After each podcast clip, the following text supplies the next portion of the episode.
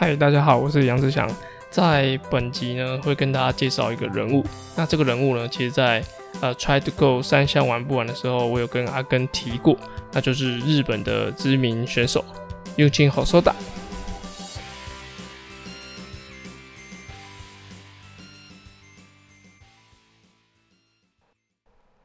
好，那今天呢，就是跟大家介绍一个日本选手 y u k i n Hosoda。那为什么特别介绍？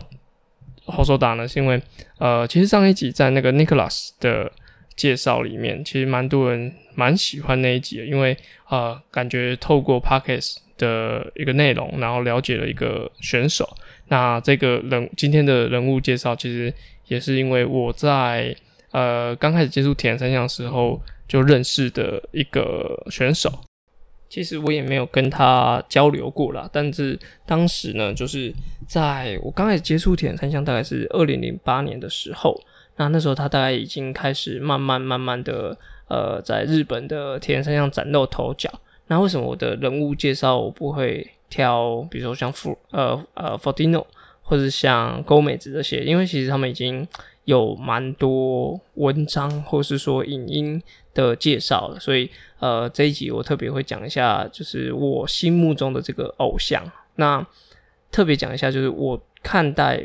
就是运气和说他的一个感觉。其实我正式看过他比赛，应该有看过三次。那这呃二零一呃二零一一年的亚洲锦标赛，伊朗亚洲锦标赛，那跟二零一五年的亚洲锦标赛在梅花湖，那这两场他都有来到台湾。那其实特别跟大家讲一下，就是。呃，在奥运年，比如说二零一二年、二零一六年的亚洲锦标赛，那包含像今今年的二零二一年的，就是东京奥运的的亚洲锦标赛，那日本他们都会尽量去争取奥运当年是在呃日本举办，所以在呃像奥运的前一年，像刚刚提到二零一二零一五年，通常呃其他国家争办的的，就是获选的几率都蛮高的。因为日本就是笃定，他就是要在奥运年取得举办权。那台湾在这两年都有取得主办权，所以在二零一一年、二零一五年的时候都有看过后手打后手打在现场比赛。那从之前的一些比赛文章或者影片中，其实我就很欣赏他。那在看完现场之后，我更觉得说，哎，这个人真的是我在铁人三项里面的一个偶像。所以我今天就会来特别介绍他一下。那用心后手打。那就是本名的话，就中文的翻译叫做细田雄一。那细田雄一他是一九八四年出生，就是大概是大我八岁，大概大我八岁，所以他那个年纪大概就是呃，现在来看的话，就是哦，魏正展的教练，那跟谢神燕还有杨茂勇他们那个时期的的选手，其实也差不多是我接触铁人三项时候认识的台湾的的就第一批的选手，就是。呃，这些大学长们大概是大我八岁，那用气的手打手打哥也是大我八岁，所以在呃他们比赛上一一定有很多的接触，或者说同场较劲。OK，那一九八四年出生的他，在国小三年级哦加入足球队。那日本在日本的足球其实非常的就盛行啊，然后其实应该是呃全世界的足球都蛮盛行，只有台湾没有。当时呢，他会接触铁人三项，主要是因为他姐姐。那从姐姐的开始接触，然后到他也开始尝试加加入铁人三项的训练团队。那当时就是呃，应该算是地区型的德岛县队。那应该就是蛮多地方都会先从呃俱乐部的线队开始进行这样子。OK，那也因为姐姐到澳洲留学，那国二之后也跟姐姐一起到澳洲。那那时候其实澳洲的铁三项发展也算是非常的蓬勃啊。那从呃二零零八年像 Emma Snowsio 就有拿过呃奥奥运的金牌，所以澳洲其实在每一年的奥运都蛮让人期待的。而且奥运的游泳啊，哎不跟着。欧啊，澳洲的游泳，然后还有它的田径或自行车项目，其实都是非常强，所以在澳洲进行的呃训练，其实应该算是呃可应该会比日本来的好了，所以我觉得这也是呃他在后续他的成绩有越来越提升的一个主要原因。那他到二零零三年才回到日本，然后参加第一次的日本选手权，然后那时候他才十八岁。那什么叫日本选手权？有点像台湾的全运会，但是那个全运会的感觉是啊，它是每年一次，然后就是利用日本选手权来选一下，就是隔一年的国手，或者说他们一些培训计划，或是他们亚运、奥运的一些资格这样。那简单讲一下，就是日本选手权啊，那他们还有在给选手有进行分级。那日本选手可以在啊自己的网站上。就自己呃，日本他们自己的网站上查到他们的分级，然后我就把这个资讯放在资讯栏，大家可以回去看一下。那像它就有分 O one 或 O two 的一些级别，那像是呃 WTS 就是 World Triathlon 就是 Series 的就系列赛，填上世界系列赛里面，那如果你有前三名的话，你就可以分为 O one O one 的一个等级。那日本目前最高的。等级是 O two，O two 就是 WTS 可以前八名，那是日本的高桥柚子选手，就是今这次东京奥运参加的这个 Takahashi，，那他是所有的呃选手里面级别最高的。好，那再接下来就是他有分 A one，那 A one 就是 WTS，他可以在十二名以内，或是世界杯 World Cup 世界杯前三名有上田蓝，或是中岛千沙都，英文名字是 Nakajima。那男子组的部分呢，其实他的等级只有到 A two，那就是这是本次有参加奥运的 Kenji。那 Kenji 他本身又是澳洲人，所以因为他的呃妈妈这边是日本的，所以要转籍到日本来。那如果他是持续在澳洲，他可能是没有办法有出赛权的。那关于转籍这件事情，我呃其实有蛮多呃有名的选手，他说是转籍，然后可以参加奥运，或者说参加一些代表赛，呃，也许后面会有集数可以跟大家介绍。但是日本男子组目前最高的排名就是 A two。那今天的主角就是 Hosoda，那他在的所有的分级里面啊，只在 B 级而已，B 就是 A two，然后 A one。然后再往下的到 B 级，大概呃，如果是以排名来说，就是日本现在大概就是第十到十五名左右，所以其实近期来说不算是呃特别好的成绩，毕竟他已经三十六岁了。那他在二零零八年的时候，其实有呃想要尝试挑战奥运，但是当时他只是呃落选头，因为那时候已经有就是国家名额的限制。那特别讲一下，就是在。啊，从二零二二两千年的雪梨奥运开始啊，日本人日本的男子选手都没有缺席过奥运会，所以就是从两千年，然后二零呃雅典，然后北京，然后到伦敦、里约，到现在东京，他们都没有缺席过奥运会，所以啊，以亚洲的实力来说，日本真的是非常的强的。在二零零八年的时候，侯寿达在挑战就奥北京奥运的资格上就输给同期选手，就是台亚马跟 Yamamoto。如果你是早期有在玩就是铁人三项或者呃有在关注 ITU 的选手的话，就是台亚马跟 Yamamoto 算是呃如果是侯寿达，那还有其他两位选手有点像那个台湾选手就是申燕、那阿展跟杨茂勇，好，那么三强鼎立的的情况。那二零零八年非常可惜在呃选拔上。火索达是没有参加过，就是没有参加到当年的北京奥运的。那其实，在二零零八年的时候，抱着遗憾，然后继续的训练，然后在二零一零年的时候，那他就呃挑战了啊那时候的仁川亚运。那那时候台湾也是没有派选手出赛的。在得到仁川亚运的金牌之后，在随后在二零一一年啊首次获得了日本选手权的冠军。那其实日本选手权在对于日本的选手来说是非常非常重要的。那因为它是个非常指标，就是你目前是是不是日本的 Top One。那如果你是日本 Top One，也可以说是你就是亚洲 Top One。所以在二零一一年，他才首次夺下了日本选手权。而且我看他在往后的几年啊。最好的名次就只有在第二名而已，所以在二零一一年应该算是他唯一一次有获得日本选手权的冠军。然后这边跟大家刊物一下，刚刚我回听了一下刚刚讲的内容，我需要更正一下，就是二零一零年的呃亚运是广州亚运，那二零一四年是仁川亚运。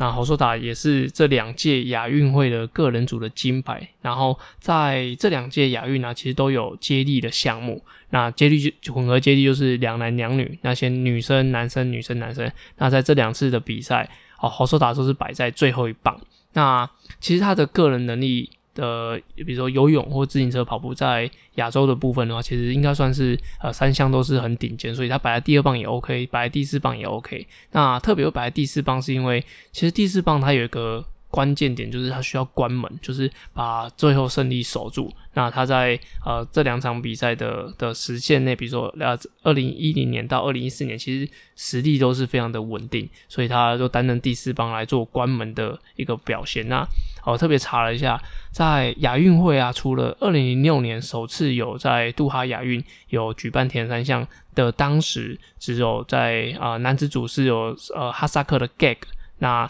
还有女子组是中国的王红妮，这两个呃，这这一届的这两个冠军以外，所有的呃日本的的选手都包办了之后的所谓亚运会的金牌，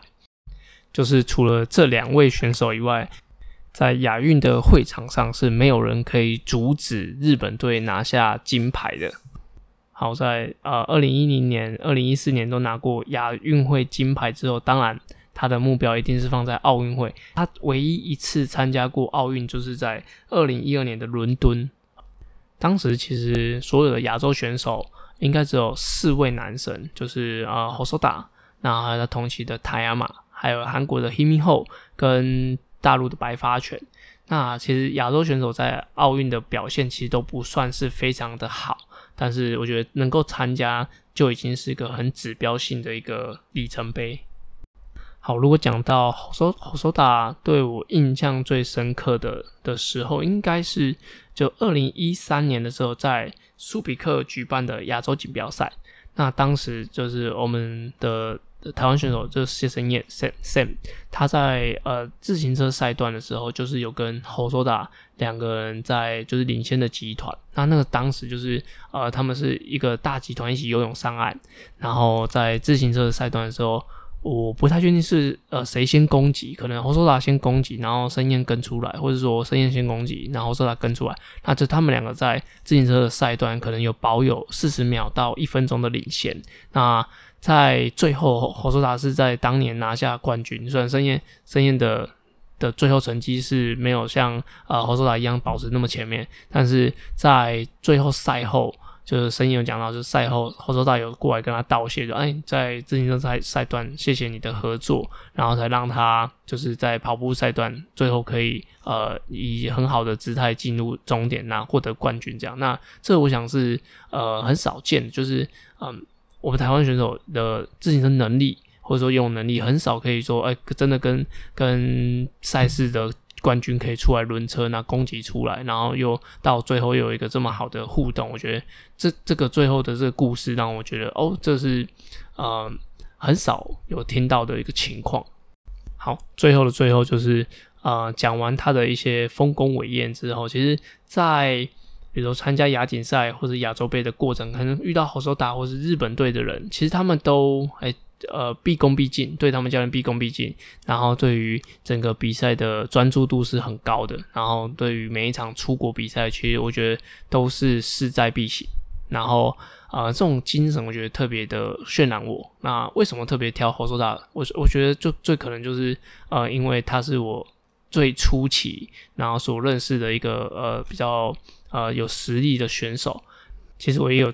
在关注他的呃，像 IG 啊，或是一些 Facebook，那其实他就是诶，他有小孩，然后他也持续在训练。我觉得整个氛围，或者说他给人家的呃一个呈现，我虽然我没有跟他相处过，也不知道，比如说啊，说人家私底下是怎样怎样的人，但是就是以形象或者说以现场我看到的情况，就是呃努力不懈。然后，呃，呃，照顾家庭，或是他跟家人的互动，因为他有两个小孩，所以我觉得这整个在，比如说他的社群媒体上的展现的一个精神，我觉得是很棒的。如果说你也呃想了解这个选手，也我也会把他的一些 IG 啊什么可以放在我的资讯栏，然后来让大家可以呃多了解一些选手。我觉得还蛮多人呃特别喜欢听一些人物的介绍故事。那也有人问到说，哎，怎么没有找一些台湾的选手来访谈之类的？啊，一是因为啊，近期是因为疫情，然后二是因为好像我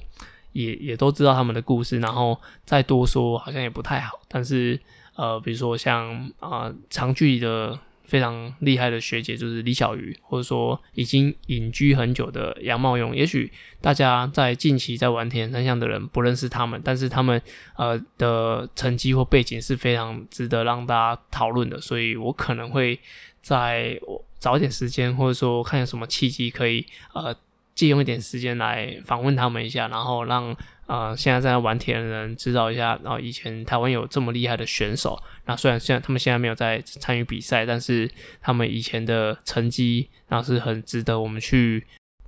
去了解的。OK，那本集就到这边，那奥运也结束了，那接下来其实还有帕运，然后它也有铁人三项的部分，那它会有呃特别我特别做一点了解，就是他们有分四障组。然后跟支障组、跟轮椅组，那轮椅还有分手推车跟手摇车，那这些的部分我都有在呃，我们最近有个经营个，应该不是最近经营，就是呃有持续在更新的一个粉丝专业，就是 Waypoint 田三项训练团队。那我们在上面都有讲到很多啊，关于最近的一些议题啊，像是要帕运的，或是说。